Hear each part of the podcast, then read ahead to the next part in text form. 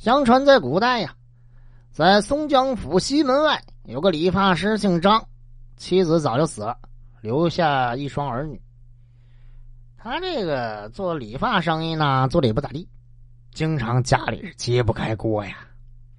屋里呢养了只八哥，这八哥也看在眼里，随口就说了：“说张师傅莫难过，生活苦我相助。”嘿，张师傅一听就来气了：“你一个小破八哥，你啥也不会，就耍嘴巴巴的，又不会理发，又不会种田，你拿啥相助我呀？”啊，这八哥接茬又唱了。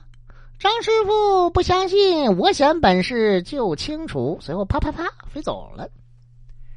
过了不一会儿，这八哥飞到东郊那边，在刘家大地主屋前那棵树上躲了起来。见刘家小姐在梳妆打扮，就开口问：“呐，刘小姐，刘小姐，一清早就在梳妆打扮了？”小姐哎答应了一声，以为有人上门找她呢，就迎出去开门。这八哥使的是一招调虎离山之计呀，然后他马上飞进窗户，把小姐放在梳妆台上的珠宝夹针叼起来就飞回张家张师傅一看，哟，这八哥还真挺有本事啊，送来宝贝了，他高兴坏了，马上拿到典当行里当了，换了不少吃的穿的，哎呀，心里乐开花了。他是高兴了。不过刘财主家那儿可都火上房了，哎，小姐的这个梳妆首饰好么样的，她能自己飞了不成？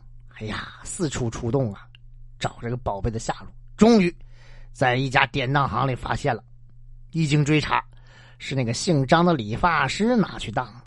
于是刘家写了状纸，告到了衙门。这张师傅就被这个衙役抓来会审。在大堂上打了他五十大板呢，打的他是皮开肉绽。人家这个官老就问呢：“你这金珠首饰从哪儿来的呀？”哎呀，回老爷，这我们家那个八哥，他他他他给我拿来的呀。这县官一听八哥，好，来人，把那个他们家那个什么哥给我抓来。这些衙役到他家搜了半天，哪有他们家什么哥呀？人啥也没有啊，没哥没弟。呃，这时候就听旁边那个八哥说了：“张家没有阿哥，只有我八哥。”这几个衙役啊，就回去复命了。县官说什么？他们家啥人没有，就个八哥，那就我八哥给我拿过来了。庭审中，八哥就把整个事情的过程交代的清清楚楚啊。刘家大地主这个恨呐，恨的这个牙齿根直痒痒。嗯，让这个知县要严惩八哥。县官心里话了，我审过人，审过不少，审这个八哥头一回，这咋审呢？行啊，判吧。首先是拔毛啊，把那毛都给拔了。二呢是割舌。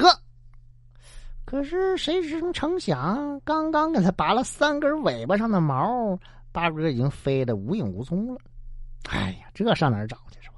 行啊，这事儿这么地吧，稀里糊涂的结案吧。话说到了九月十三进香这天呢，寺院里的小和尚一大早上就打扫寺院卫生，突然呢，就听见供的那个菩萨爷居然开口了：“今朝华亭衙门知县和刘家大地主要来进香，正门要大开呀！”哎呦！这这这供的菩萨居然张嘴说话了，小和尚吓得是屁滚尿流，一溜烟的跑了。